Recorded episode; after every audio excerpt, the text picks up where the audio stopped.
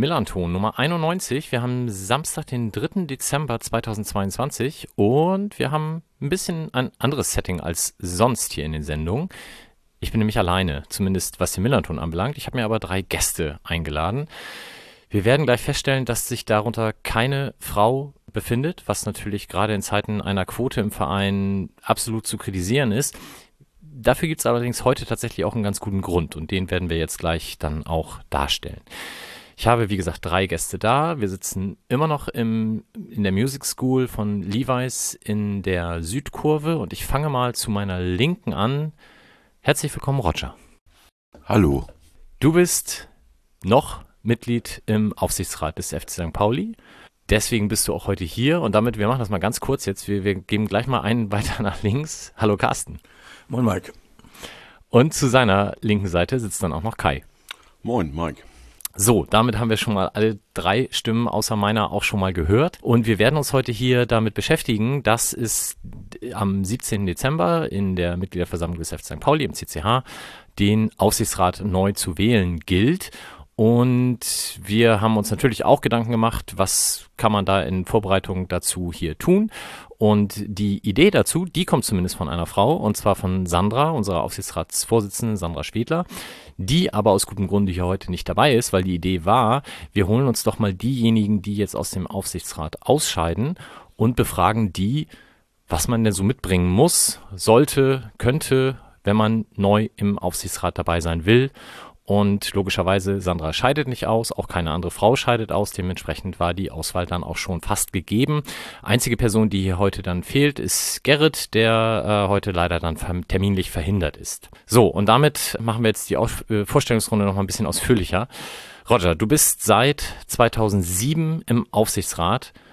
Die Frage, die ich jetzt an alle gleich stellen werde, ist bei dir vielleicht am einfachsten zu beantworten. Warum hörst du denn auf? Ja, genau, 2007. Das heißt, äh, ich habe jetzt äh, vier Amtsperioden im äh, Aufsichtsrat arbeiten dürfen. Unsere Satzung gibt vor, dass Mitglieder im Aufsichtsrat, aber eben auch im Präsidium maximal dreimal wiedergewählt werden dürfen. Da ich eben viermal gewählt wurde, vier Amtsperioden absolviert habe, darf ich satzungsgemäß nicht nochmal unmittelbar zur Aufsichtsratwahl antreten. Jetzt natürlich gleich die entscheidende Frage, hättest du denn sonst weiter gemacht? Wenn es die satzungsgemäße Möglichkeit gegeben hätte, in Klammer, ich finde es aber gut, dass es die nicht gibt. Es hat schon seine Gründe mit einer Amtszeitbeschränkung. Klammer zu, wäre ich durchaus motiviert gewesen, noch weiter zu arbeiten, weil ich denke, der FC St. Pauli und ich sind noch nicht fertig miteinander. Okay. Du bist ja nun wirklich schon seit Ewigkeiten dabei, äh, nicht nur im Aufsichtsrat, du warst vorher im Fanclub-Sprecherrat, du warst im Museum sehr aktiv. Jetzt habe ich da gelesen, da trittst du auch nicht nochmal an, machst auch nicht weiter. Warum das? Ja, genau. Also wir haben auch nächste Woche ähm, Mitgliederversammlung im Museumsverein und turnusmäßige Wahlen des Vorstands. Äh, ja, der wesentliche Grund ist, ich bin Gründungsmitglied des Museumsvereins und Gründungsvorstand. Wir hatten im November unser zehnjähriges Gründungsjubiläum und äh, ich bin damals auch mit dem Gedanken angetreten, zu, äh, zu sagen, an dem Tag, wo das Museum des FC St. Pauli oder für den FC St. Pauli die Tore zur Dauerausstellung öffnet, habe ich meinen Job gemacht und kann den Platz freigeben für neue Ideen und neue Innovationen. Das ist jetzt allerdings schon zweieinhalb Jahre her. Also ich habe meine eigene Ansage zweieinhalb Jahre nicht eingehalten. Denke jetzt aber zehn Jahre, das ist eine runde Sache. Was wir damals bei der Gründung erreichen wollten, haben wir erreicht. Und wie gesagt, das ist genau der richtige Zeitpunkt, um jetzt frisches Blut in den Vorstand zu bekommen. Sehr gut. Das, wie gesagt, dann auch nächste Woche. Carsten, seit 2014 im Aufsichtsrat. Ich habe mir aufgeschrieben dein Antrittsstatement, was damals auf der AFM äh, veröffentlicht wurde. Quasi bevor du gewählt wurdest. Ich möchte mein Wissen und meine Erfahrungen in ein starkes Aufsichtsratteam einbringen. Im Rahmen der satzungsgemäßen Kontrollaufgaben ist mir besonders wichtig, die in der Vergangenheit von Mitgliedern und aktiven Fans erarbeiteten, zum Teil erkämpften Werte und Leitlinien auch weiterhin im wirtschaftlichen Entscheidungsprozess einfließen zu lassen. Zitat Ende. Kannst du jetzt mit dann acht Jahren rückblickend sagen, dass es dir so im Großen und Ganzen gelungen?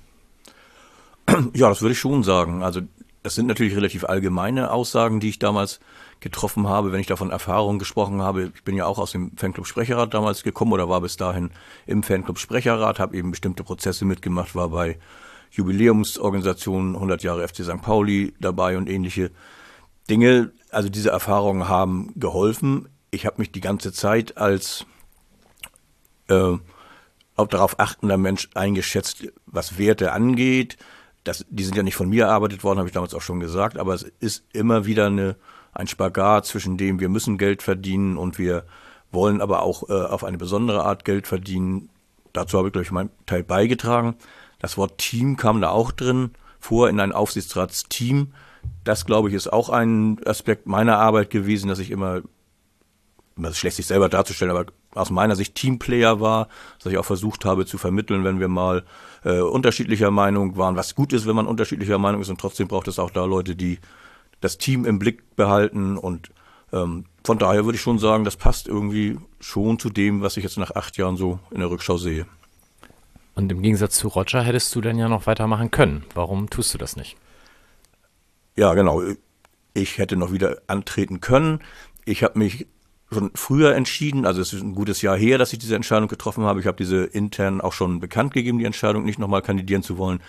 Das sind ausschließlich persönliche Gründe, die aber auch nicht geheim sind oder auch nicht irgendwie in äh, Dramen oder sowas sich äußern oder in schwierigen Situationen, sondern hängt, fängt mit meinem Lebensalter an. Ich werde definitiv in drei Jahren allerspätestens in Rente gehen. Da halte ich zum Beispiel nicht viel davon, äh, für eine vierjährige Amtszeit zu kandidieren, wenn ich noch nicht genau weiß, wie ich mein Leben gestalten möchte, wenn ein neuer Abschnitt anfängt. Es geht weiter damit, dass ich inzwischen zwei kleine Enkelkinder habe, wo ich auch Lust habe, äh, mich zu engagieren, andere Hobbys wahrzunehmen. Generell glaube ich, eine Verjüngung schadet dem Aufsichtsrat nicht. Eine äh, diversere Aufstellung, das ist schon erwähnt, eine Frau bisher, äh, sechs Männer.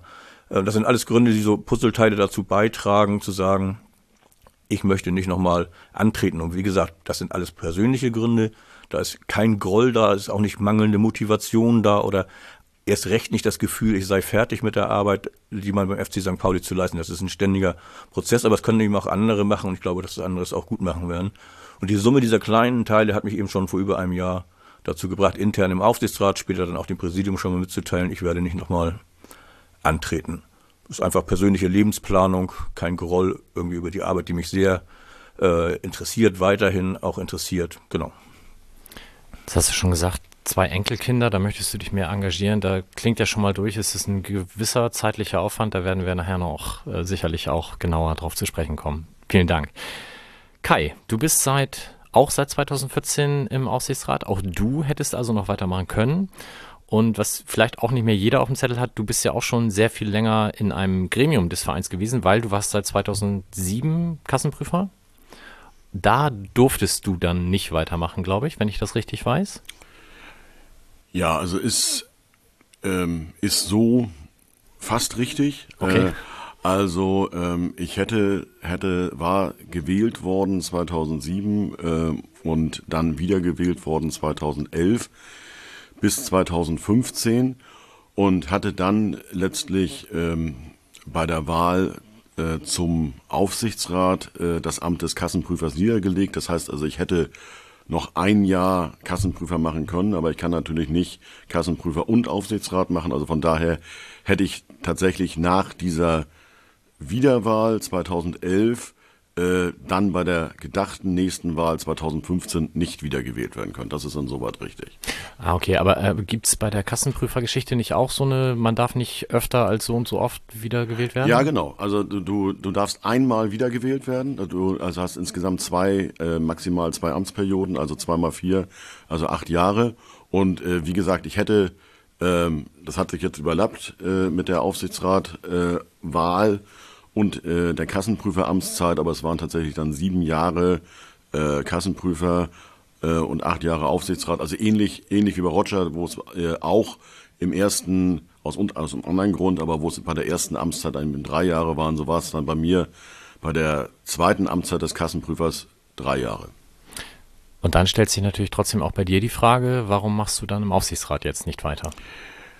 Ja, ich hätte natürlich weitermachen können. Also es ist bei mir ähnlich wie bei Carsten. Es sind äh, private Gründe. Ähm, also ich bin beruflich sehr, sehr eingespannt. Äh, das wissen die Kollegen auch. Und äh, meine Frau ist schwer krank und äh, das ist auch nicht besser geworden. Und äh, aus diesem Grund äh, mache ich nicht weiter. Das hat also nichts mit dem Verein und der Arbeit zu tun, die ich sehr gerne gemacht habe, sondern es ist ausschließlich familiär und beruflich. Dafür dann natürlich alles Gute.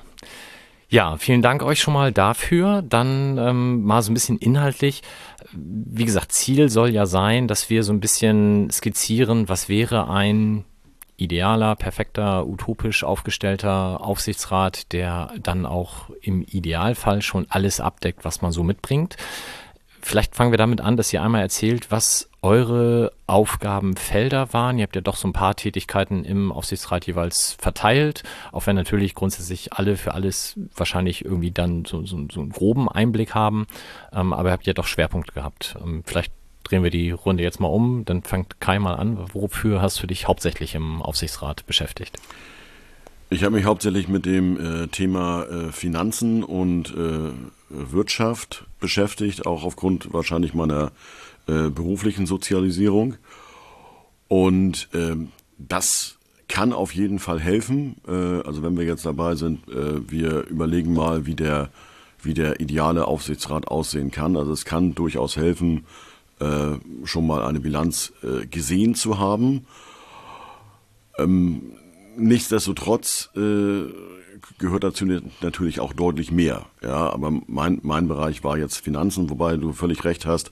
Äh, alle sind, alle gucken natürlich auf alles, äh, aber wir haben ja einzelne, einzelne AGs letztlich im, im Gremium und äh, es ist auch nicht sinnvoll, wenn, wenn sieben Leute auf alle Themen gucken, sondern wir haben dann Gremien mit äh, zwei bis drei Personen, die dann äh, Entscheidungs äh, ja, Vorlagen vorbereiten. Die werden dann besprochen und dann entweder äh, ja, zugestimmt oder verworfen.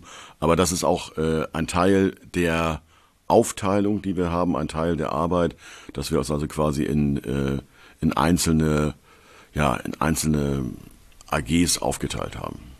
Wer war bei Finanzen noch dabei? Also ja, vielleicht müssen wir einmal grundsätzlich vorweg sagen, es gibt ja drei Personen, die erneut kandidieren. Das ist einmal Sandra, das ist äh, Philipp, Philipp Niebuhr und Sönke Goldbeck. Ja, bei Finanzen war dabei äh, Sönke Goldbeck und Philipp Niebuhr. Okay, die treten dann weiter beide an. Und bei Sandra, das äh, bitte ich zu entschuldigen, weil ich mit ihr im selben Fanclub bin, sage ich da den Nachnamen tatsächlich selber äh, eher selten, aber es ist natürlich Sandra Schwedler. Carsten, was hast du bisher gemacht? Also eine Hauptaufgabe war tatsächlich war eine AG Sport mit Roger.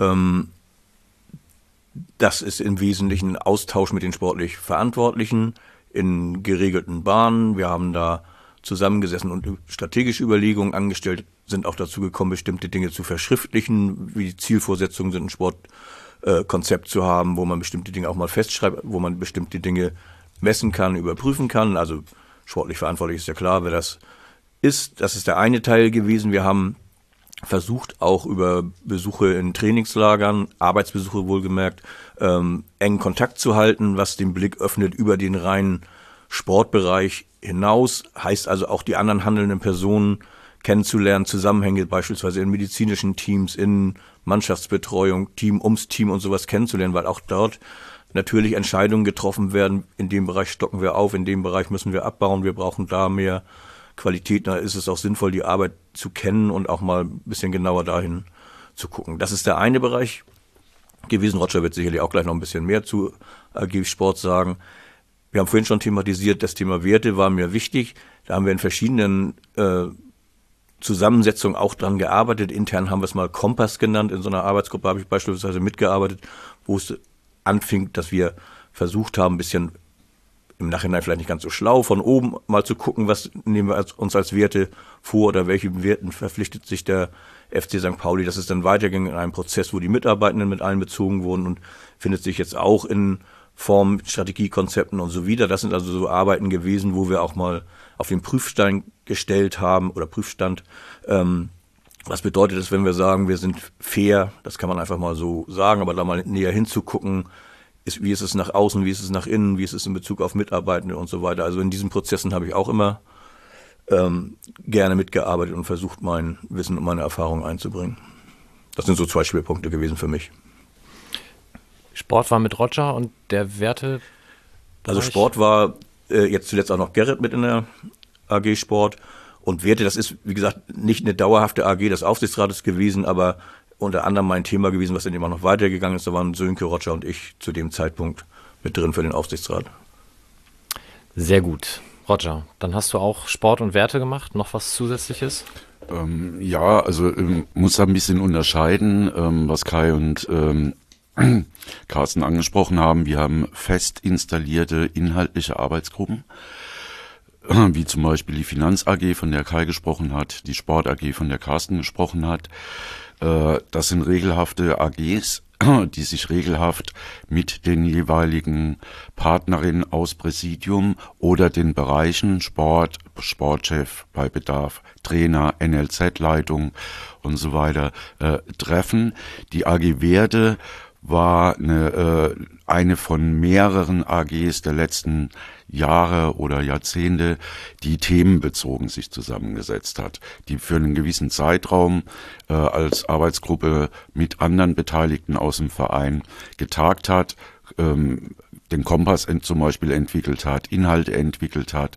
Und wenn das dann weiter äh, ausgearbeitet war oder weitergegeben wurde, zum Beispiel in die Mitarbeiterschaft oder in die Mitgliedschaft, dann haben diese AGs geendet. So, das waren eher so periphere äh, AGs. Neben der Sport AG, dazu hat ja Carsten schon einiges gesagt, ähm, war ich noch in der AG Infrastruktur äh, zusammen mit Gerrit und in der AG CSR Soziales und Personal zusammen mit Sönke Goldbeck. Bei der Sport AG kann ich noch ergänzend zu dem, was Carsten gesagt hat, äh, sagen, wir haben jeweils dann auch für den Aufsichtsrat die, die jeweiligen AG-Sprecherinnen, die dann ähm, quasi zum einen die Rückmeldung ans Gesamtteam geben, aber eben zum Beispiel dann auch direkte Ansprechpersonen sind für unsere Partnerinnen äh, außerhalb des Aufsichtsrats in der AG oder für Termin äh, Planung verantwortlich sind oder wie in meinem Fall ähm, ich dann in, für den Aufsichtsrat auch zuständig war, Verträge im Sportbereich ähm, zu unterschreiben. Ähm, genau, bei der AG Infrastruktur ähm, hat sich ja auch kommen wir vielleicht später nochmal drauf, äh, so rückschauend, gerade in den letzten 20 Jahren einiges ergeben. Das ist, äh, AG Infrastruktur ist so ein ganz gutes Beispiel. Diese AG gibt's ständig aber sie tagt nicht ständig, weil es immer wieder ähm, von bestimmten Prozessen, Ereignissen oder Planungen abhängig ist. Also wir hatten ne, ähm, bis zur Mitte äh, der 2010er äh, war natürlich ein Hauptthema ähm, die Rekonstruktion des Millantor-Stadions. Ähm, danach gab es dann ähm, das Thema ähm, Kolau 2, also die Erweiterung des Trainingsgeländes in der Kolaustraße für den Profibereich plus U21 und U17, U19. Dann, was jetzt ja immer noch top aktuell ist, die weitere Erweiterung des Geländes an der Kollaustraße äh, zur Verlagerung des NLZs. Das sind dann so Themen, die immer mal wieder mehr und mal weniger äh, Zeit in Anspruch nehmen. Im Bereich CSR, Soziales und Personal hm, gab es dann eben auch eher die, die inhaltlichen Themen. Also Carsten sagte schon, Thema Werte. Wie werden diese Werte, für die wir stehen, wie werden die Leitlinien, die wir zusammen mit Mitgliedschaft und aktiver Fanszene erarbeitet haben über Jahre, wie werden die mit Leben gefüllt? Wie brechen wir das runter im Umgang miteinander? Wie brechen wir das runter in der Frage, äh, welcher Arbeitgeber wollen wir sein und, äh, und ähnliches?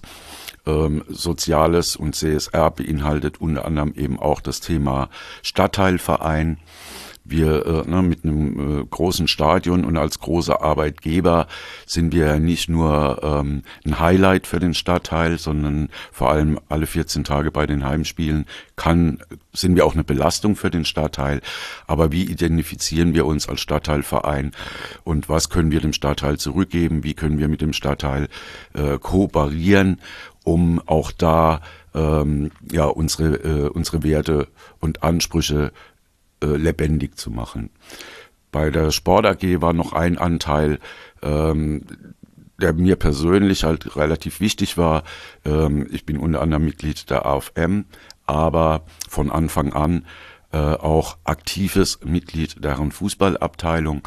Deswegen war in der Sport AG für mich auch der, der komplette Bereich Amateursport und Breitensport ein ganz wichtiges Thema. Da auch wieder in Verbindung mit Infrastruktur, unser leidiges Thema. Plätze und Hallen, aber eben auch äh, die Entwicklung ähm, des äh, Amateursports äh, beim FC St. Pauli, da auch zu versuchen, ähm, das Thema immer wieder aufrecht weil der Blick von außen, aber manchmal eben auch der Blick von innen sehr konzentriert ist auf den Profibereich. Und äh, ich muss leider so sagen, gerne mal vergessen wird, dass wir 22 sporttreibende Abteilungen haben, die ungefähr die Hälfte unserer Gesamtmitgliedschaft ausmachen. Carsten. Ja, ich würde das einfach nochmal ergänzen wollen oder nochmal abschließen, was wir noch an AGs hatten, weil Roger hat eine tolle Überleitung dazu schon geliefert, gibt eben auch noch den Bereich Mitglieder und Fans. Ähm, und man sieht aber schon an diesen Beispielen, wie sich das vermischt. Also nochmal ein Beispiel, wenn Betriebsratsthemen aufkamen. Ich bin selber auch Betriebsrat gewesen lange Zeit habe ich zum Beispiel auch mal da mit Roger zusammen Termine mit dem Betriebsrat wahrgenommen oder so. Ähm, während Roger, der eigentlich nicht in der AG war, eben sich auch um sporttreibende Abteilungen gekümmert hat, mit Sandra an Delegiertenversammlungen der sporttreibenden Abteilungen äh, mitwirkt. Und in dieser Gruppe war ich eben auch mit Sandra zum Beispiel, da ging es um verschiedenste Themen von Wahlordnungen, die letztendlich da insgesamt vom Aufsichtsrat ja entschieden werden müssen, bis zu einzelnen Abteilungsthemen, wenn es äh, Probleme zwischen Abteilungen gab, sind wir manchmal da mit aktiv geworden. Und natürlich auch immer die Verbindung zu Fans.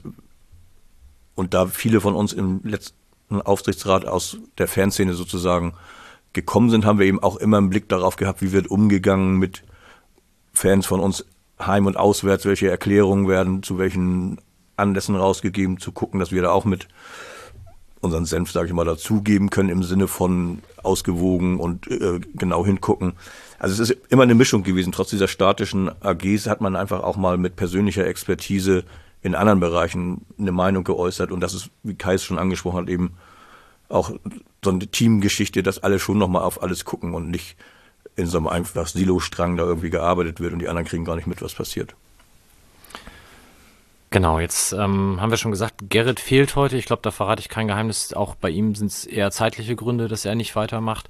Ähm, außerdem, wie gesagt, Sandra, Philipp und Sönke. Gibt es noch weitere AGs, wo jetzt von euch dreien keiner drin war, außer den jetzt schon genannten, äh, wo die vier dann hauptsächlich beteiligt waren? Also feste AGs? Kopfschütteln, okay. Dann haben wir zumindest alle schon mal erwähnt. Sehr gut. Dann, äh, weil es mehrfach jetzt erwähnt wurde, zeitliche Gründe. Vielleicht sagt ihr mal so ganz grob geschätzt, was für ein zeitlicher Aufwand. Äh, ich, ich weiß, das kann man nicht pauschal beantworten und es äh, wird sicherlich auch mal solche und solche Zeiten geben. Aber so auf ein Jahr gesehen, wie viele Stunden hat man pro Woche, pro Monat im Durchschnitt? Also ganz, ganz über den Daumen, äh, die man sich dann für den Aufsichtsrat beschäftigt. Wer am schnellsten im Kopf rechnet ist, darf gerne anfangen. Kai. Ja.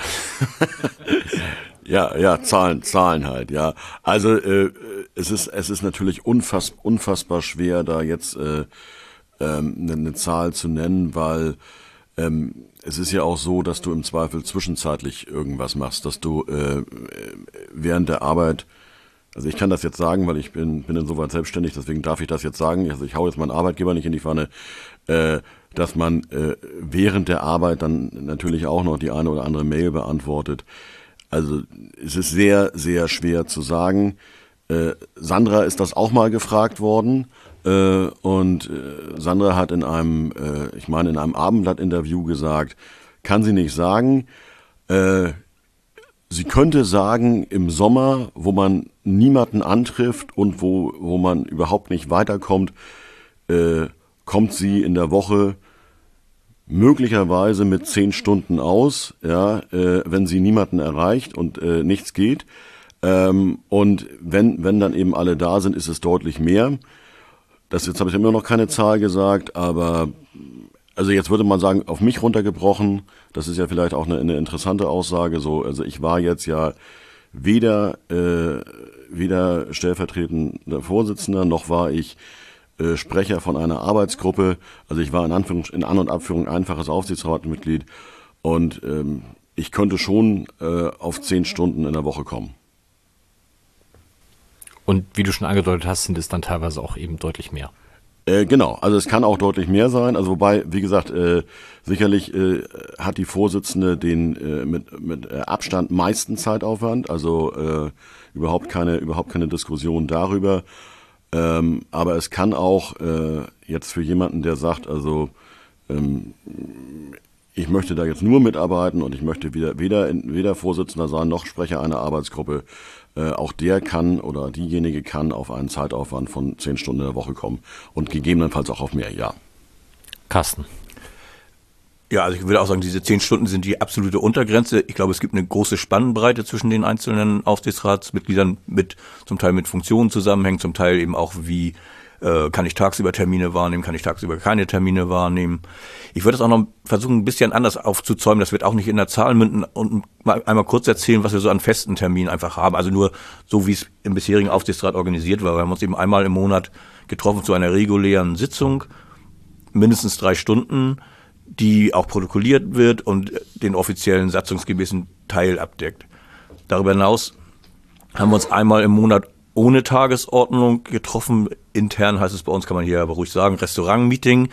Ähm, trotzdem sind wir natürlich in Themen eingestiegen, haben uns stille Räume gesucht, wo man aber gemütlich und gut essen kann und dann auch voll ins Gespräch gekommen, aber eben ohne Protokoll, haben uns da auch mal Gäste eingeladen, äh, mit denen man dann gesprochen hat, inhaltlich aber wie gesagt, eine etwas lockerere Runde.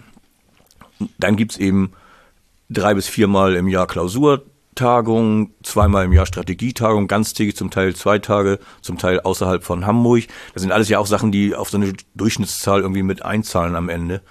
Und darüber hinaus gibt's unheimlich viel zu lesen. Okay, ich bin Bibliothekar, ich kann lesen, wir können alle lesen. Aber äh, tatsächlich gerade auch am Anfang äh, Verträge wiederholen sich natürlich und trotzdem müssen wir bei bestimmten Dingen genau hingucken. Es kommen immer wieder andere Dinge auf. Also es ist schon auch viel, was da so rumgeschickt wird, wo man drauf gucken muss und will. Das ist ja auch Zeit, die man irgendwo hernehmen muss und deswegen, ich lande auch nicht bei einer konkreten Zahl, würde aber sagen, diese zehn Stunden pro Woche sind ein absolutes Minimum ähm, und wie gesagt, es kommen Wochenendtermine dazu. Wenn man voll berufstätig ist, konzentriert sich das auf Abende. Es sind mehrere Abende in der Woche, die man, äh, also manchmal sind es mehrere Abende in der Woche, wo man in Vereinsdingen unterwegs ist oder auch in Aufsichtsratsdingen. Genau. Das ist so eine grobe Einschätzung von mir. Ich weiß nicht, ob ihr was ergänzen wollt, was die regelmäßigen Dinge angeht, aber ein grober Rahmen ist vielleicht mal gezeichnet, wie es bisher war. Das muss ja nicht immer so bleiben, aber ja, es ist ja schon deutlich geworden, dass es teilweise auch ähm, individuelle Unterschiede gibt, was den zeitlichen Aufwand anbetrifft. Also um mal eine Zahl zu nennen, ähm, ich würde davon ausgehen, dass ich ähm, 25 bis 30 Stunden die Woche für den Verein tätig bin, wobei es da auch immer schwierig ist, eine klare Abgrenzung zu machen, was sind jetzt originäre Aufsichtsratstätigkeiten, ähm, was sind andere Vereinstätigkeiten, die jetzt nicht explizit Aufgaben des Aufsichtsrats wären, weil du aber als, äh, als Fan, als ähm, Vereinsmitglied äh, in unterschiedlichsten Bereichen dich für den Verein engagieren möchtest. Äh, da gibt's also zumindest bei mir äh, aus meiner Erfahrung raus oft keine so klare Trennung.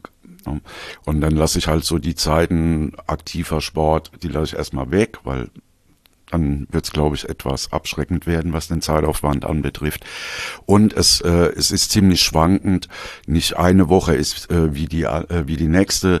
Es gibt Termine, die über einen längeren Zeitraum sich ziehen und was äh, glaube ich, ganz wichtig ist, ähm, was äh, die, die Bereitschaft zum individuellen Engagement anbetrifft. Mensch kann seine Arbeit unterschiedlich definieren und dadurch entstehen auch unterschiedliche ähm, Herausforderungen zeitlicher Art. Carsten hat vorhin erzählt, dass wir zum Beispiel regelmäßig äh, mit ins Trainingslager gefahren sind, um näher dran zu sein. So ein Trainingslager bietet hervorragende Möglichkeiten, die Menschen in den Trikots oder die Menschen in den Funktionsteams, äh, angefangen vom Sportchef über das Trainerteam bis hin zu den Zeugwagen, äh, viel besser kennenzulernen, was auch wiederum eine Einschätzung erleichtert, wenn es um Verträge geht. Und äh, das heißt halt äh, unter Umständen auch, das heißt unter Umständen, also für mich hat es geheißen für Carsten wahrscheinlich auch, ungefähr die Hälfte meines Jahresurlaubs habe ich in Trainingslagern verbracht. Ja, und das sind natürlich Zeitspannen, die kannst du so nicht rechnen. Es hat mich niemand oder uns niemand gezwungen, das zu machen. Wir haben es gerne gemacht, es hat auch Spaß gemacht. Es hat aber auch ganz viel für den Aufgabenbereich gebracht, den wir im Aufsichtsrat ähm, versucht haben zu erfüllen. Deswegen äh, kann man, glaube ich, unterm Strich sagen, eine äh, inhaltlich sinnvolle und engagierte Aufsichtsratstätigkeit erfordert eine immense Bereitschaft, Zeit zu investieren, gleichzeitig auch eine gewisse Flexibilität. Es findet viel im Abendbereich statt, es findet öfter was im Wochenende statt und auch da äh, muss sich jeder und jede drauf einstellen können. Sowas kann auch mal kurzfristig sein, Meistens werden Termine länger geplant, aber wir sind ein Profifußballverein, da wissen wir alle, da überschlagen sich manchmal die Ereignisse. Äh, da müssen wir neben dem zeitlichen Aufwand auch in der Lage sein und bereit sein, flexibel zu reagieren, andere private oder manchmal vielleicht sogar berufliche ähm, Dinge hinten anzustellen. Jetzt will ich die Diskussion um das hauptamtliche Präsidium gar nicht wieder aufmachen. Das können wir gerne an anderer Stelle nochmal vertiefen. Aber wenn ich das so höre, also den meisten sollte das hoffentlich klar gewesen sein, insbesondere auch denen, die sich beworben haben. Aber es ist ja doch ein zeitlicher Aufwand, der neben dem eigentlichen Job, wenn man denn voll berufstätig ist, schon mindestens herausfordernd ist. Gab es denn mal Diskussionen, auch den Aufsichtsrat beim FC St. Pauli in irgendeiner Form zu vergüten, zu verhauptamtlichen? Wäre das was, was ihr zukünftigen Aufsichtsräten beim FC St. Pauli mal mit auf den Weg geben? Klingt ein bisschen blöd, aber ist das eine Diskussion, die wir führen müssen?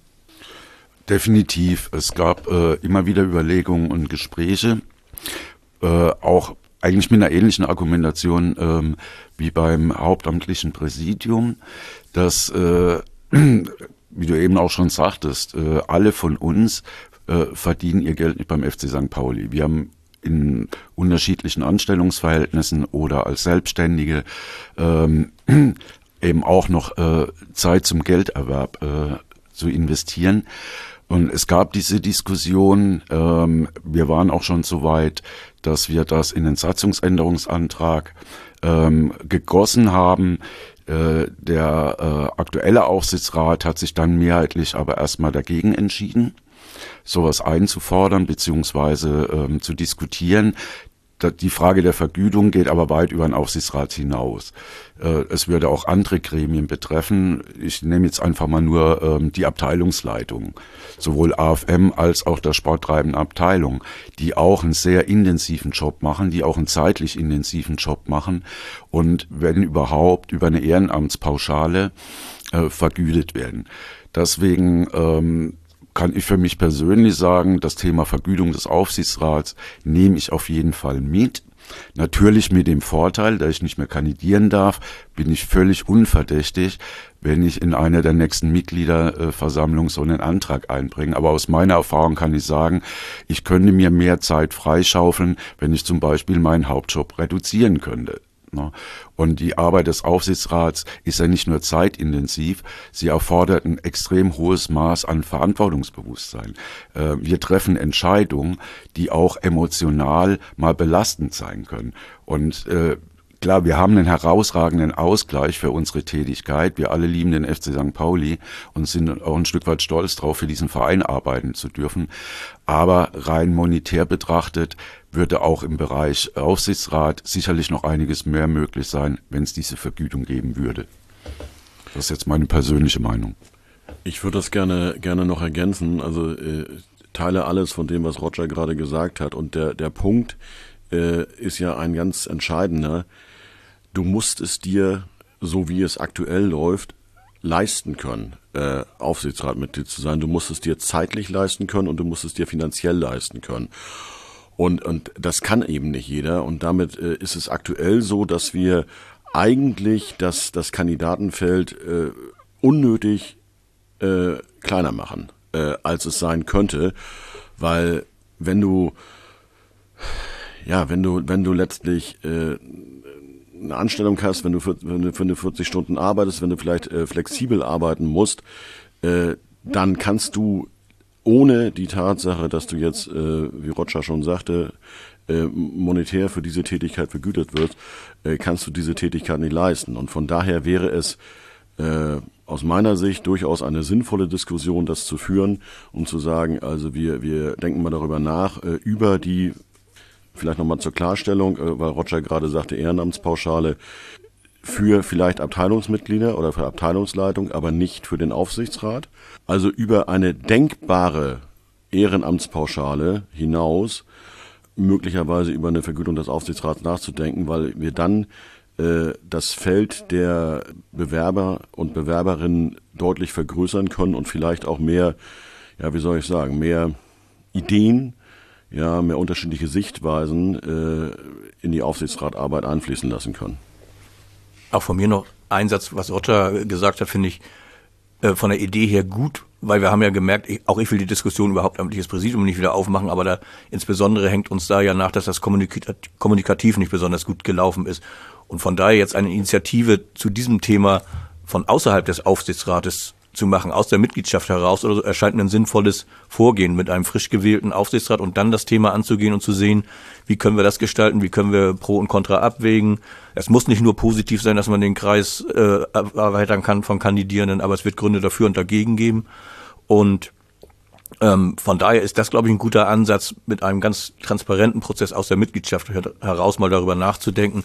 Da fällt mir die AGEM ein, die äh, Arbeitsgemeinschaft interessierter Mitglieder, die so ein Thema sich mal auf die Fahnen schreiben könnte, um dann zu sehen, wie stellen wir uns für die nächsten Jahre auf, weil, und das ist die Klammer zum hauptamtlichen Präsidium, da muss auch der Aufsichtsrat sich nochmal wieder verändern und verbessern und intensivieren, weil natürlich auch eine höhere Qualität jetzt auf der Ebene stattfinden kann, wenn da hauptamtlich gearbeitet wird. Das ist jetzt nicht als Konkurrenz, Kritik oder ähnliches zu sehen, sondern einfach nur das Niveau soll insgesamt gehoben werden.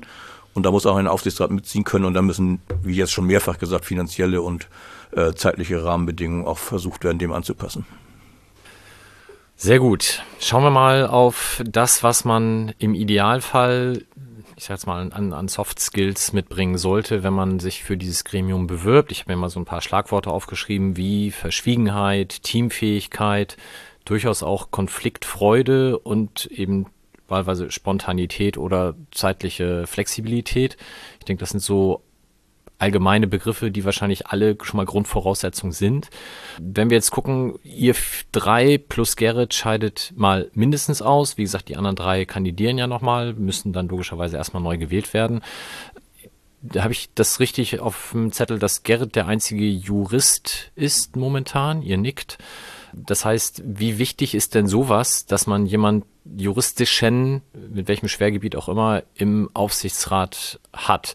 Denn ähm, ihr, könnt euch doch, und korrigiert mich, wenn es falsch ist, auch ihr könnt euch ja externe Berater dazu holen. Wie klappt das in der Regel? Sagt ihr immer bei juristischen Dingen erstmal, Gerrit, erzähl mal, wie es aussieht, oder ist da erstmal immer der Anruf bei irgendeinem Anwalt? Ja, eigentlich äh, hast du die Frage schon beantwortet. Es ist alles möglich und es wird auch alles gemacht. Also ich kann jetzt zum Beispiel aus meiner Aufsichtsratszeit sagen, ich habe in 15 Jahren Aufsichtsrat, also in vier Aufsichtsratsperioden, immer einen Kollegen äh, ohne Gendern, weil es waren immer Männer, einen Kollegen äh, im Aufsichtsrat gehabt, der Jurist war. Ob das früher Tai Eich war, ob das jetzt äh, Gerrit war. Und es hat sich für die alltägliche Arbeit im Aufsichtsrat immer als ähm, ja, erleichternd auf der einen, aber auch gewinnbringend auf der anderen Seite erwiesen, äh, einen Juristen mit am Tisch zu haben, aber vor allen Dingen einen Juristen, der nicht äh, explizit als Jurist da sitzt, sondern als jemand, der sich für den Verein engagieren will. Und dieses Engagement, das Kennen, äh, Teil des Teams zu sein, ähm, auch die juristische Seite nochmal ganz anders vermittelt. Das wäre dann eben der Gegenpart zu externer juristischer Beratung, die wir natürlich auch in dem einen oder anderen Fall äh, eingekauft haben und einkaufen mussten. Denn das juristische Feld ist sehr breit. Und äh, die juristischen Fragen, die bei einem Verein wie dem FC St. Pauli auftreten, äh, sind vielfältig. Äh, Gerrit zum Beispiel ist Strafrechtler. Natürlich hat er auch durch sein Jurastudium in anderen Rechtsbereichen eine Grundahnung und ein Grundwissen, aber er ist kein Fachanwalt für Medien- und Markenrecht zum Beispiel. Äh, er ist kein Fachanwalt für Arbeitsrecht. Äh, er ist kein Fachanwalt für Vertragsrecht. Also es sind ganz viele unterschiedliche Themenbereichen, wo die externe äh, Beratung sicherlich immer noch wichtig sein wird und muss. Aber je komplexer dieses Gefüge FC St. Pauli als EV auf der einen Seite, aber auch in seinen diversen Gesellschaften und Gesellschaftsstrukturen und als Arbeitgeber ähm, wächst, umso äh, so wichtiger wird auch dieser juristische Bereich. Ich kann das nur unterstützen, dass äh, eine juristische Kenntnis im Aufsichtsrat erstmal hilfreich ist für den sogenannten Erstkontakt oder wie man es nennen will. Man kriegt eine erste Einschätzung, man kriegt ein Bild davon, da könnte irgendwo eine Stolperfalle sein. Der, ein Mensch wie Gerrit, der hat einfach das Gespür dafür. Der, ich glaube auch nicht, dass alle Juristen das haben, aber es geht jetzt auch nicht persönlich darum, Leute zu loben, aber es war einfach so, dass da irgendwelche Antennen angehen, die ich zum Beispiel nicht habe, zu sagen, lass uns da mal genauer hingucken, lass uns mal sehen. Ich meine, wenn in der Satzung steht, äh, der Aufsichtsrat schließt Prä äh, Verträge mit hauptamtlichen Präsidiumsmitgliedern ab, dann klingt das erstmal so, aber das ist eben auch was, was Gerrit da nicht leisten kann, wo wir dann Arbeitsrechtler oder ähnliches, oder nicht in dem Fall nicht oder ähnliches, sondern Arbeitsrechtler dazuziehen müssen, einfach um solche Dinge auch im Sinne des Vereins wasserdicht abzuschließen. Aber diese erste Gespür dafür, da ist juristisch irgendwie was dran. Das ist enorm hilfreich gewesen in meiner Wahrnehmung. Ja, kann ich komplett teilen. Also äh, ein, ein bis zwei Juristen im Aufsichtsrat ist durchaus hilfreich. Okay, zur Kenntnis genommen. Wie viele Steuerberater braucht es denn?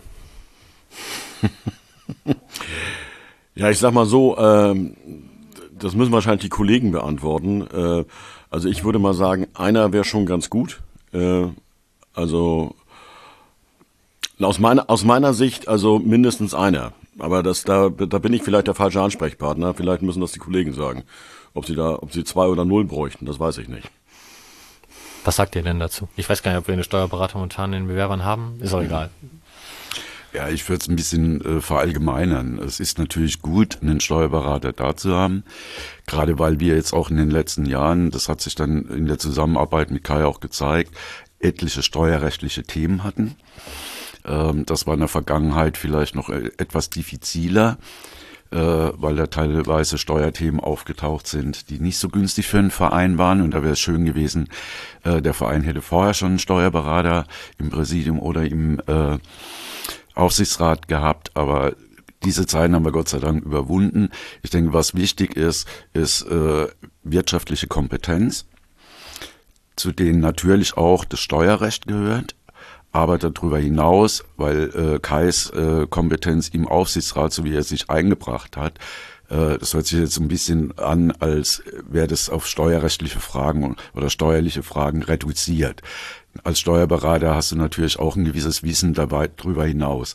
Und so haben wir mit Philipp oder auch mit Sönke auch Leute mit im Aufsichtsrat gehabt oder immer noch, ähm, die aus anderen Gebieten, Wirtschaftsbereichen ihre wirtschaftliche Kompetenz einbringen. Deswegen würde ich generell sagen, ein, zwei oder drei Menschen im Aufsichtsrat mit äh, wirtschaftlichem Fachwissen, mit ökonomischen äh, Kompetenzen äh, sind dringend notwendig dem kann man ja gar nicht widersprechen. Das ist definitiv so. Ähm, was mir dazu immer einfällt, ist eben unser kompliziertes Wahlrecht, sage ich mal. Wenn man jetzt sieben Stimmen hätte, um sich seinen Wunschaufsichtsrat aus sieben Personen bestehend bauen zu können, dann würde man wahrscheinlich sagen, ich wähle einen Steuerexperten, ich wähle zwei Finanzfachleute, ich wähle zwei, äh, drei, die Zahlen sind jetzt willkürlich, die Sport im Verein treiben, ich wähle jemanden, der äh, höchste sportliche Kompetenz hat oder sowas in der Art. So funktioniert es ja aber eben nicht und wir haben eben nur diese vier Stimmen. Und meine Quintessenz ist wirklich aus den acht Jahren jetzt, man kann nicht mit sieben Kai Schafs, auch nicht mit sieben Roger Hasenbeins oder mit sieben Carsten Meinkes oder sieben Sandra Schwedlers einen Aufsichtsrat machen, sondern die Vielfalt macht es irgendwie aus, die Mischung. Aber Kompetenzen wie Recht, Finanzkenntnisse und so weiter, die sollten irgendwie mit drin sein. Also wie gesagt, bei mir dreht sich im Kopf, ich will ja selber auch wählen in zwei Wochen, ähm, wie man all diese Interessen da unter einen Hut bringen will mit den vier Stimmen, die man nur hat nach unserer Wahlordnung. Das ist natürlich total mein Versäumnis. Ich hätte vielleicht am Anfang einmal erzählen sollen, wie die Wahl überhaupt abläuft. Das können wir jetzt an der Stelle ja vielleicht mal einmal einschieben. Du hast es ja schon gesagt. Also es ist so, dass wir Stand jetzt, glaube ich, zwölf Kandidatinnen haben. Eine hat ja am Donnerstag zurückgezogen. Ähm, von diesen zwölf werden sieben in den Aufsichtsrat kommen. Die Mitglieder haben aber eben nur in Anführungsstrichen vier Stimmen. Und äh, die Quotenregelung, nur dass ich es einmal erwähnt habe, besagt natürlich auch, dass mindestens zwei der sieben dann weiblich sein werden. Da haben wir momentan vier Kandidatinnen. Äh, es können aber natürlich auch alle vier reinkommen. Gut, jetzt haben wir die juristische, die finanzielle äh, Kernkompetenz schon besprochen. Mit euch beiden scheiden jetzt zwei aus, die natürlich einen sehr großen Fan-Background auch zusätzlich haben. Ihr wart beide im Fanclub-Sprecherrat. Wie wichtig ist das denn, dass wir jemanden aus der aktiven Fanszene da drin haben? Weil im Endeffekt in der Vergangenheit wurde es ja oftmals auch so ein bisschen abwertend fast formuliert, der ist ja oder die ist ja Fußballfan, äh, was ja wirtschaftliche, juristische, finanzielle Kompetenz null ausschließt, sondern einfach nur ein weiteres Steckenpferd ist. Also wie wichtig ist, dass wir da auch weiterhin Fans drin haben? Also ich halte es für wichtig, vielleicht nochmal ein Satz dazu, wenn wir Fans sagen, wir haben ja die glückliche Situation, steigende Mitgliederzahlen zu haben in sporttreibenden Abteilungen, aber eben auch vermutlich aus der Fanszene. Also ich rede auch immer über diese Schnittmenge Fans und Mitglieder. Wir sind ja in erster Linie natürlich schon auch den Mitgliedern gegenüber verpflichtet, die uns wählen, aber die Schnittmenge ist eben so groß, dass viele, die sich aktiv in der Fanszene engagieren, auch Mitglieder des FC St. Pauli sind. Und von daher ergibt sich das schon naturgemäß, dass es auch diese Gruppe vertreten sein sollte. Ähm, die AFM ist ja quasi so ein bisschen die, die Fanabteilung, wenn man, also nicht von mir ausgedacht, die Fanabteilung. Und von daher, das ist fast die Hälfte der Mitglieder oder die Hälfte der Mitglieder aus dieser Abteilung, ist, glaube ich, unerlässlich, dass auch Menschen dabei sind, die Verständnis für das aufbringen, was sich dort bewegt, die versuchen, Fußballkultur hochzuhalten, bestimmte Maßstäbe, die von Fans, das habe ich ja, du hast es vorhin zitiert, am Anfang auch gesagt gehabt, versuchen an denen auch bestimmte Entscheidungen zu messen und diese Aspekte mit einfließen zu lassen. Ich muss auch mal Carsten ganz kurz widersprechen. Ähm, auch Mitglieder der sporttreibenden Abteilung sind durchaus Fans des FC St. Pauli, wenn nicht vielleicht alle des Profifußballs, aber auch da sind äh, viele äh, Aktive in unseren sporttreibenden Abteilungen sind Fans. Dann ergänzt sich das auch noch und natürlich auch viele der Mitarbeitenden des FC St. Pauli sind auch Fans. Das wollte ich nicht bewusst ausschließen, da, aber danke für den Hinweis. Da kommen wir wieder zusammen.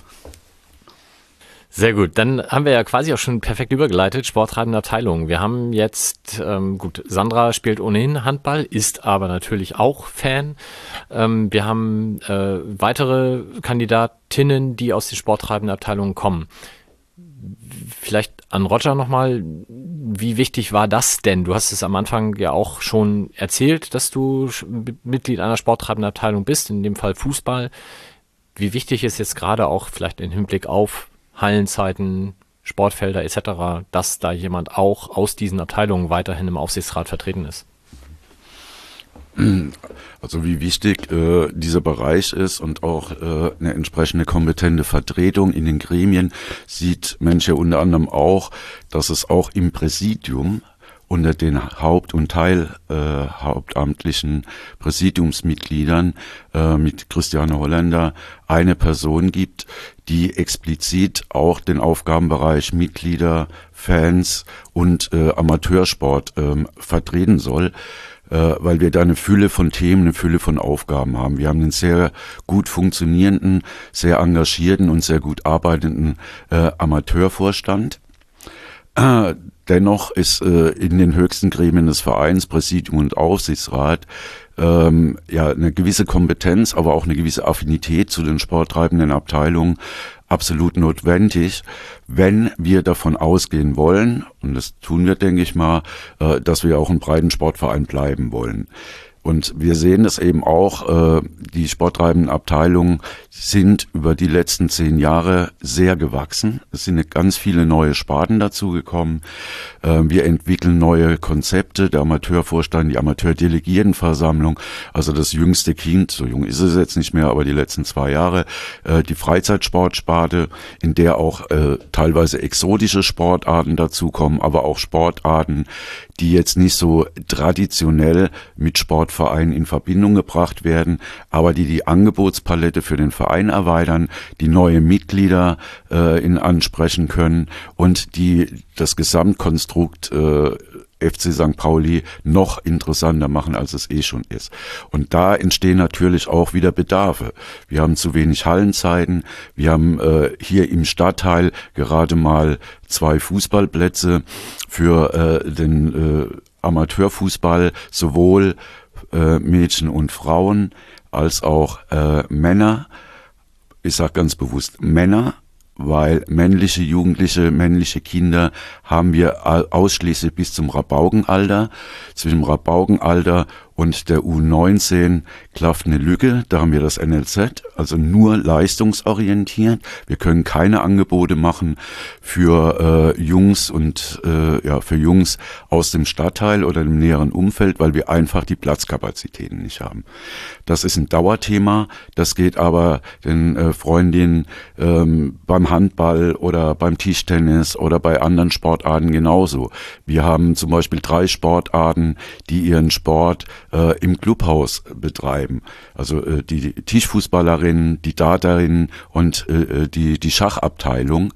Aber auch diese Abteilungen wachsen und die Räumlichkeiten im Stadion reichen nicht mehr aus. Also es ist ein Dauerthema und ähm, ja, von daher extrem, meiner Meinung nach extrem wichtig, dass dieses Thema auch gut äh, und kompetent im Aufsichtsrat platziert ist, weil der Aufsichtsrat ist nicht nur ein Kontrollorgan, sondern auch ein Beratungsorgan ähm, für das Präsidium und da kommen wir vielleicht später noch drauf, bei der strukturellen Zusammenarbeit zwischen Präsidium und Aufsichtsrat der letzten Jahre ist äh, dieses äh, Beratungsfeld immer wichtiger und immer größer geworden.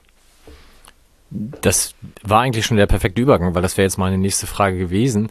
Wenn man jetzt auf den Begriff Aufsichtsrat schaut, dann soll das ja in erster Linie in der reinen Lehre, in meiner Wahrnehmung zumindest, Beratung sein und vielleicht auch im gleichen Maße Kontrolle. Das, was ihr, ich glaube jetzt insbesondere auch in den letzten acht Jahren gemacht habt, ist ja doch in vielerlei Hinsicht eher ein Mitwirken und auch gemeinsames Arbeiten in vielen Dingen mit dem Präsidium gewesen und nicht mehr, wie man das vielleicht auch gerade beim St. Pauli aus früheren Jahren kannte, ein Gegeneinander, was teilweise auch stattfand. In, inwieweit ähm, wir, wir haben das auch am Donnerstag bei der Präsentation, wurde ja von einigen gesagt, ja, ich, ich möchte auch dafür sorgen, dass es sportlich wieder aufwärts geht und so weiter und so fort. Das kann ich ja als Aufsichtsrat vielleicht nur bedingt, aber in welcher Art und Weise habt ihr in den letzten Jahren es geschafft, da auch tatsächlich euren Input so konstruktiv einzubringen? Also ist das inzwischen ein Miteinander? Also es ist schon ein Miteinander, es ist aber auch so, äh, das mag nach außen vielleicht so wirken, äh, dass wir gemeinsam mit dem Präsidium äh, auf der Welle der Glückseligkeit äh, davonfliegen. Äh, und so ist es definitiv nicht. Also wir, wir streiten uns schon äh, und wir streiten uns auch durchaus heftig. Ähm, aber was ich auch äh, einen ganz großen Punkt finde, und äh, das war meines Meinung nach, also die Kollegen können mir widersprechen, wenn ich jetzt einen Fehler mache, aber meiner Meinung nach in den acht Jahren nie anders, es ist nichts nach draußen gedrungen. Also es ist nichts nach draußen gedrungen und äh, also wenn wenn letztlich äh, die Türen verschlossen sind, äh, dann streiten wir uns und dann äh, wird aber im Zweifel auch äh, danach entsprechend äh, das verkündet. Also wir bringen uns, wir bringen uns ein als Aufsichtsrat, wir haben uns eingebracht als Aufsichtsrat, äh, auch kontrovers, äh, aber auch als Miteinander. Also ich sehe da auch ein großes Miteinander. Ähm, ohne jetzt in konkrete Beispiele zu gehen, aber für mich ganz persönlich ist es einfacher, eine Entscheidung zu treffen, wenn ich relativ früh in Überlegungen einbezogen werde, wenn gemeinsam an Strategien äh, gearbeitet wird, wenn mal gesagt wird, wir wollen in diese Richtung gehen, gibt doch schon mal Rückmeldung, wie, wie ihr das seht, seht ihr da irgendwelche hohen Hürden, dann macht es es viel einfacher, am Ende zu einer Entscheidung zu kommen und auch zu einer gemeinsamen Entscheidung. Und das ist uns, glaube ich, gut gelungen oder auch dank des Präsidiums gut gelungen, dass wir relativ früh in viele Entscheidungsprozesse und Überlegungen einbezogen werden und eben nicht fertig und entscheidet mal innerhalb von 48 Stunden, sondern dass man gemeinsam sagt, in die Richtung wollen wir gehen. Dann kriegt man Signale, kann sich beschäftigen, kann sich schlau machen, kann schon Fragen vorbereiten und ist nicht am Ende in so einer Drucksituation äh, und möglicherweise auch unter Zeitdruck Dinge zu entscheiden. Von daher ist es eigentlich unerlässlich, wenn man einen Verein dieser Größe führen will und lange Zeit eben rein ehrenamtlich, dass diese beiden Gremien auch eine ganz starke gemeinsame Basis haben, gemeinsam an Themen arbeiten, sich menschlich gut verstehen. Das sind auch Vorteile gewesen, die wir gehabt haben, sowohl für unser Aufsichtsratsgremium als auch gemeinsam mit dem Präsidium, dass man da zumindestens das Gefühl hat, wirklich alle wollen etwas Gutes für den Verein und dass man dann mal unterschiedlicher Meinung ist und sich auch fetzt und sagt, da habt ihr aber irgendwie über das Ziel hinausgeschossen oder da habt ihr dieses und jenes trotzdem nicht bedacht, obwohl wir gesagt haben, äh, das kommt vor. Und dann ist es ganz wichtig, was Kai gesagt hat, das haben wir aber intern ausgetragen. Ja, vielleicht noch ergänzend, äh, so im Vergleich. Ähm, ich will mich jetzt hier nicht permanent äh, präsentieren, als der rote Großvater erzählt, aber es passt halt ganz gut, weil die Vergleichsmöglichkeiten da sind. Zwei Amtsperioden, ähm, Präsidium, Aufsichtsrat, unter einer anderen Prämisse und eher unter dem klassischen Gesichtspunkt der Kontrolle und wenig Beratung. Und dann jetzt die letzten acht Jahre mit dem neuen Präsidium und dem 2014 ja auch komplett, fast komplett neu gewählten Aufsichtsrat, dass gerade in Fragen der Strategie, der Vereinsentwicklung, also ich wage zu behaupten, der FC St. Pauli würde heute nicht da stehen, wo er steht, wenn es diesen Paradigmenwechsel nicht gegeben hätte. Also für mich wurde der Aufsichtsrat durch diese neue Herangehensweise, die vom Präsidium, vor allem auch von Oke, von Anfang an äh, gewollt wurde, ähm, wurde der Aufsichtsrat auf ein anderes Niveau gehoben weil es äh, schon in der Sache äh, mit sich bringt, äh, Carsten hat es zu Recht gesagt, je früher eine Entwicklung gemeinsam diskutiert, abgewogen wird, je früher ein Gremium, ein Kontrollgremium mitgenommen wird, umso einfacher ist es auf der einen Seite Prozesse beurteilen und letztendlich dann auch bewerten zu können, aber auf der anderen Seite auch als äh, sich als Akteurin zu fühlen. Und äh, die Quintessenz da drin ist aber auch, und das halte ich für einen riesengroßen Vorteil gegenüber früher, der Aufsichtsrat ist komplett mit im Boot. Das heißt, wenn Entscheidungen, strategische Entscheidungen, finanzielle Entscheidungen, personelle Entscheidungen in die Hose gehen, oder von, äh, von der Mitgliedschaft kritisch gesehen werden, kann sich der Aufsichtsrat nicht hinstellen und sagen, naja, das Präsidium hat sich aber durchgesetzt, die sind ja operativ verantwortlich und nicht wir. Die Zeiten sind Gott sei Dank vorbei. Das muss sich auch jedes Aufsichtsratsmitglied ähm, bewusst sein. Ähm, die Arbeit wird interessanter, die Arbeit wird spannender. Ich kann viel mehr mit und in dem Verein bewegen, aber ich stehe auch zu 100 Prozent mit in der Verantwortung. Also seid ihr auch daran schuld, dass wir so schlecht dastehen momentan? Nein, war nur Spaß. Ähm, In einem gewissen Sinne schon. Okay. Ähm, wir haben die Stunde fast schon rum und wir haben gesagt, wir wollen das natürlich auch nicht zu lange machen, weil die Leute sollen das ja vor der Versammlung dann auch hören können. Vielleicht nochmal so, so ein Rückblick für euch persönlich auf eure Zeit im Aufsichtsrat. Einmal ähm, die Frage, was war vielleicht auch so eine lustige Anekdote, die man vielleicht mal erzählen kann? Was, was habt ihr äh, als besonders amüsant dann empfunden und vielleicht auch, was werdet ihr nicht vermissen an der Tätigkeit im Aufsichtsrat? Vielleicht mag Carsten mal anfangen. Ja, fange ich mit dem letzten Mal an. Ich hoffe, dass ich wieder etwas entspannter ins Stadion gehen kann, also meine lebenslange Dauerkarte auf der Gegend gerade nutzen kann. Ich habe gemerkt, dass, und leider ist es ja auch in den letzten acht Jahren, du hast es eben in deiner Nebenbemerkung äh, angedeutet, gerade im sportlichen Bereich äh, nicht so vorangegangen, wie wir uns das alle gewünscht hätten, bei allem, was auch da investiert worden ist, nicht nur finanziell.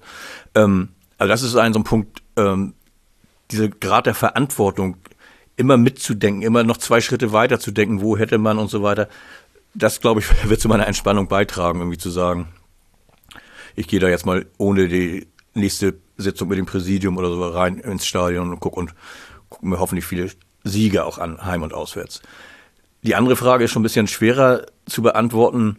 Ähm, Rückschau, ich habe inter total interessante Leute kennengelernt, das fand ich spannend, die auf ganz unterschiedliche Arten hier Impulse reingebracht haben. Manch, manche davon mehr in der Öffentlichkeit, von Ewald Lien über Andreas Rettich oder so, also Persönlichkeiten aus dem Fußball, die auch nochmal Blickwinkel erweitert haben für mich, wo ich nicht alle Meinungen geteilt habe und auch, das muss ja auch nicht so sein. Ähm, ich meine aber eben nicht nur diese, sondern was vorhin schon mal gesagt wurde, das hinter die Kulissen gucken können und Prozesse verstehen im Sportbereich, was noch alles dazugehört, das ist einfach hilfreich gewesen, um Entscheidungen zu machen. Das war das auch, was nicht nur in den Trainingslagern Spaß, besonders viel Spaß gemacht hat. Und da ist ein so ein Schlüsselerlebnis auch gewesen. Roger und ich haben mal im Bus in einem Trainingslager gesessen und ist tatsächlich einer der Spieler, Johannes Flum war es damals, der auch gerade da neu gekommen war, hat mal uns gefragt, was macht denn so ein Aufsichtsrat?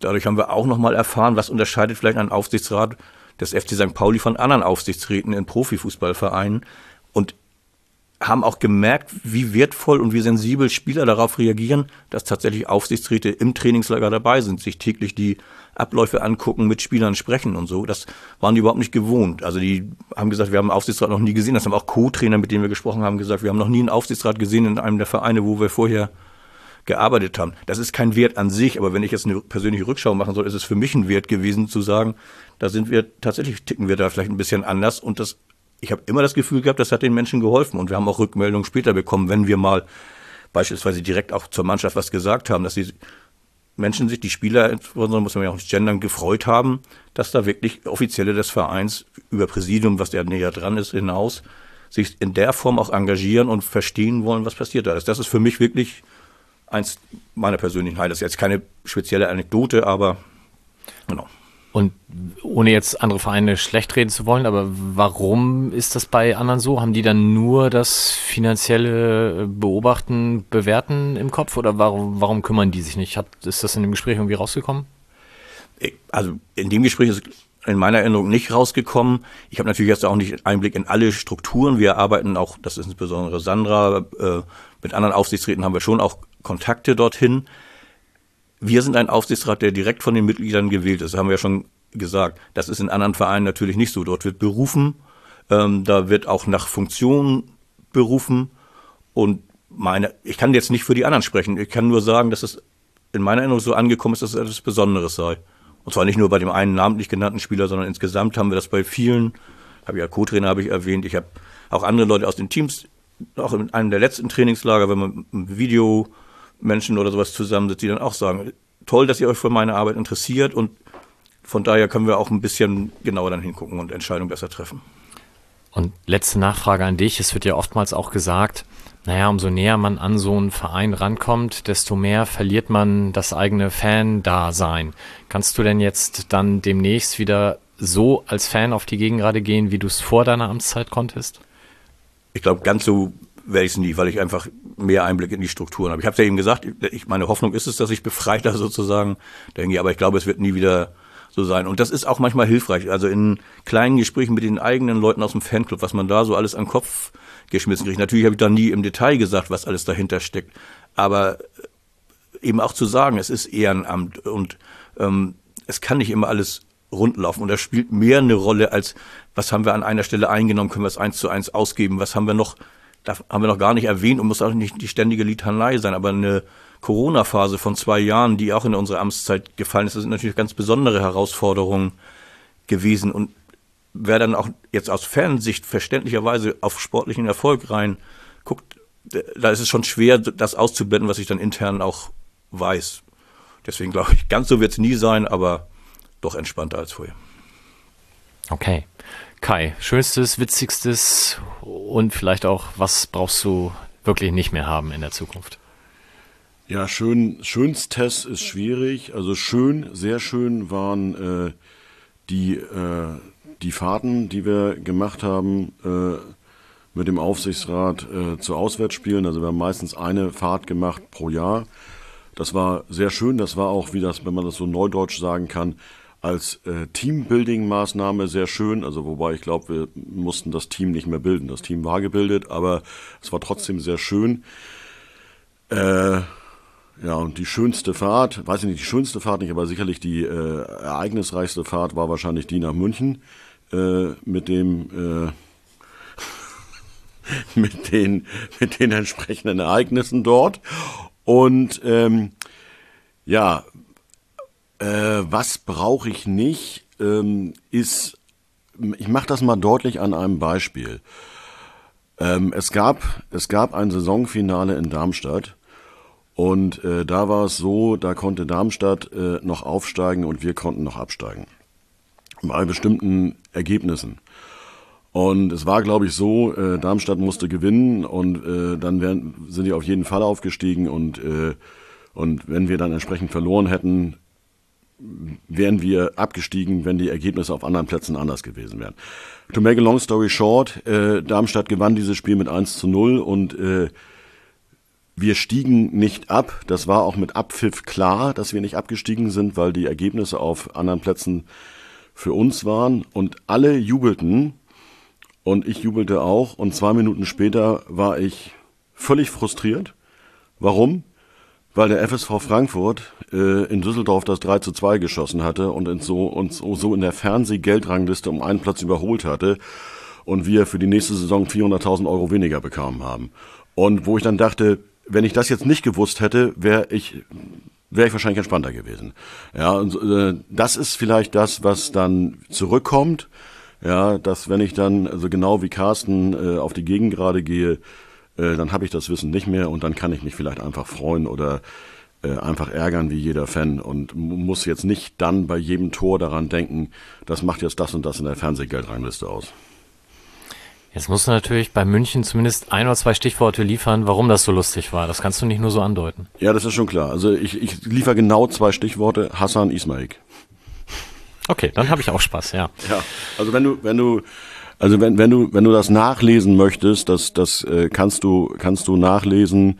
Äh, also ähm, äh, das war das war das Spiel, äh, was äh, wo 1860 im, äh, in der Allianz Arena in, in Führung gegangen ist mit 1 zu 0, äh, wir dann äh, zur Halbzeit 2 zu 1 führten und am Ende auch 2 zu 1 führten äh, führten und dann auch gewonnen haben. Und äh, das ist dann danach, an dem Tag danach, äh, durch sämtliche Medien gegangen, was da passiert ist. Und äh, sämtliche Medien, also äh, Spiegel, Süddeutsche, Welt, ja, und ich glaube, es war sogar am Montag danach, äh, äh, wenn, wenn man so guckt, äh, bei den Meldungen, die da genannt werden, es war, glaube ich, Nummer sieben im Spiegel. Also nach äh, und also so aufregend war es auch nicht, dass es die Nummer sieben im Spiegel sein musste, aber für den Spiegel offensichtlich schon. Jetzt ist mir das äh, auch wieder relativ präsent. Ich glaube, Roger war direkt da beteiligt, wenn ich das richtig im Kopf habe. Ja, er nickt. Okay, musst du auch nicht ausführen. Alles gut. Ähm, ja, und ganz kurz zu Darmstadt auch nochmal. Ich, ich stand damals neben einem Fanclub-Mitglied und die Person war dann mit Abpfiff auch äh, emotional sehr aufgewühlt, noch mehr als alle anderen das waren, weil sie da auch gewisse Verantwortung trägt. Genau. Roger, wie sieht's bei dir aus? Ja, kann ich vielleicht gerade auch nochmal an das Darmstadt-Spiel anknüpfen. Ähm, ich glaube, ich weiß, welche Person du meinst. Ähm, ich stand in der Zeit ja auch noch in der Verantwortung und wir sind da ja auch mit dem Sonderzug äh, hin und zurück gefahren. Ich kann mich noch daran erinnern, dass nach Abpfiff, vor allen Dingen nachdem das, die Ergebnisse der anderen Plätze endlich bekannt waren und unser Nichtabstieg endlich in trockenen Tüchern war, saß ich äh, auf, ne, auf der Treppe am äh, Aufgang der Stehplätze einen Moment lang komplett, äh, also als wäre mein Gehirn ausgeschaltet und auf einmal merke ich, dass mich äh, nette, liebe Menschen umringen und versuchen zu trösten. Und ich wusste überhaupt nicht warum, weil wir sind nur gar nicht abgestiegen. Und habe da erst realisiert, dass bei mir die Abspa äh, Anspannung plötzlich abgefallen ist und sich das körperlich geäußert. Mir sind in einem fort die Tränen gelaufen und ich habe es überhaupt nicht realisiert. Das beschreibt vielleicht auch nochmal äh, ne, die, die Diskrepanz zwischen Verantwortungsträgerin und nur Fan sein. Also ich habe auch schon die unterschiedlichsten Erfahrungen als Fan gemacht bei Auf- oder Abstiegen, äh, aber so in dieser extremen, auch emotionalen Form des, des Spannungsabfalls, glaube ich, äh, war nur in der Kom äh, Kombination.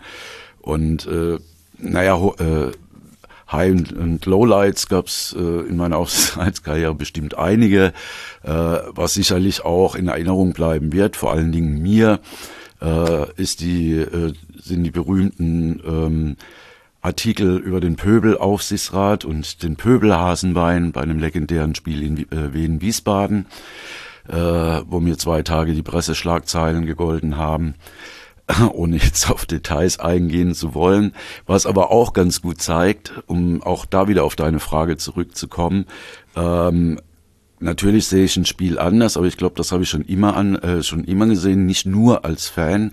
Äh, ich spiele seit meinem sechsten Lebensjahr Vereinsfußball und teilweise etwas höher. Das siehst du, glaube ich, ein Spiel auch nochmal anders, als wenn du jetzt ähm, gar äh, selbst nie aktiv ähm, in, auf einem bestimmten Niveau gespielt hast. Ähm, aber äh, wenn ich im Stadion stehe, dann bin ich Fan in allererster Linie. Und äh, der Aufsichtsrat kommt dann vielleicht später oder mal zwischendurch und äh, ich glaube, ich kann da, kann da ganz gut ähm, das ausblenden. Na, außer klar, wenn du dann halt Gäste hast, die du auch ein Stück weit hofieren musst, du stehst auf der Haupttribüne. Aber auch da gerate ich dann mal mit ähm, äh, einem Funktionär von einem anderen Verein äh, aneinander, weil er meiner Meinung nach einfach Bullshit erzählt hat, dann bin ich wieder Fan und nicht mehr Aufsichtsrat. Das ist nicht immer gut, aber ich glaube, eine gewisse Emotionalität und Fanbase sollten wir uns alle erhalten, egal in welchen Ämtern wir im Verein sind. Sonst wird das Ganze nicht nur langweilig, sondern auch absolut nicht mehr authentisch. Hast du jetzt ein Lowlight erzählt? Lowlight, ja, können die einige erzählen. Ich habe äh, diverse Abstiege erlebt, ich habe äh, diverse Aufstiege erlebt. Ähm, mein persönliches Lowlight war sicherlich ähm, also ein Highlight ist, es sind auch viele Freundschaften entstanden in dieser Zeit meiner Aktivität für den Verein, auch zu Spielern. Und eins meiner ja, absoluten Lowlights ist sicherlich, dass ich mit in der Verantwortung stand, einen dieser Menschen, mit denen ich seit 20 Jahren befreundet bin, äh, als Sportchef entlassen zu müssen. Unabhängig davon, wie ich dann intern abgestimmt habe, das ist vielleicht auch nochmal so ein bisschen ein Hinweis. Grundsätzlich ähm, ist, äh, ist so eine Abstimmung im Aufsichtsrat wie in anderen Gremien demokratischer Prozess. Kai hat vorhin gesagt, äh, interne Auseinandersetzungen äh, dringen nicht nach außen. Genauso ist ein absolute ähm, heilige Kuh, Abstimmungsergebnisse werden nicht nach draußen getragen. Und wenn du demokratisch überstimmt worden bist, dann hast du die verdammte Pflicht, das mitzutragen. Und wenn es dann jemanden trifft, wo, äh, wo du A, menschlich ähm, angefasst bist, weil es dir menschlich leid tut, weil es ein Freund ist, gleichzeitig aber auch inhaltlich komplett anderer Meinung warst als die Mehrheit, äh, dann ist das ein totales Lowlight. Gerade bei dem letzten Part, schönen Gruß an alle HSV-Fans. Ähm, ja, dann vielen Dank für eure Geschichten. Ähm, ich denke, wir, wir schließen das Ganze jetzt, äh, indem wir einfach appellieren, dass ihr bitte einfach alle euch anmeldet für die Mitgliederversammlung, dass ihr alle zur Mitgliederversammlung dann auch kommt, dass ihr alle euer Stimmrecht wahrnehmt und wenn zugeschickt, glaube ich, werden die Steckbriefe ja noch per E-Mail an alle, die sich anmelden. Ansonsten hört einfach gut zu, was die Kandidatinnen dann bei der Vorstellung erzählen. Und dann hoffen wir, dass wir einen möglichst guten, kompetenten Aufsichtsrat bekommen. Roger möchte noch was ergänzen. Ja, genau, vielleicht eine Ergänzung. Mit der Online-Anmeldung zur Mitgliederversammlung äh, wird ein Link zugeschickt, wo die Steckbriefe dann auch schon freigeschaltet werden und auf der, Haupt, äh, auf der Homepage nachzulesen sind. Wunderbar. In diesem Sinne, wollt ihr noch irgendwas ergänzen? Ich gucke nochmal in die Runde. Irgendwas, was ihr vergessen habt, was ihr jetzt noch schnell loswerden wollt? Vielen Dank, dass, äh, dass wir da sein durften, dass ich da sein durfte und äh, dann wünsche ich uns allen eine gute Wahl. Gut, ich denke, Roger und Carsten können da nicken zustimmen. In diesem Sinne dann alles Gute und Forza St. Pauli.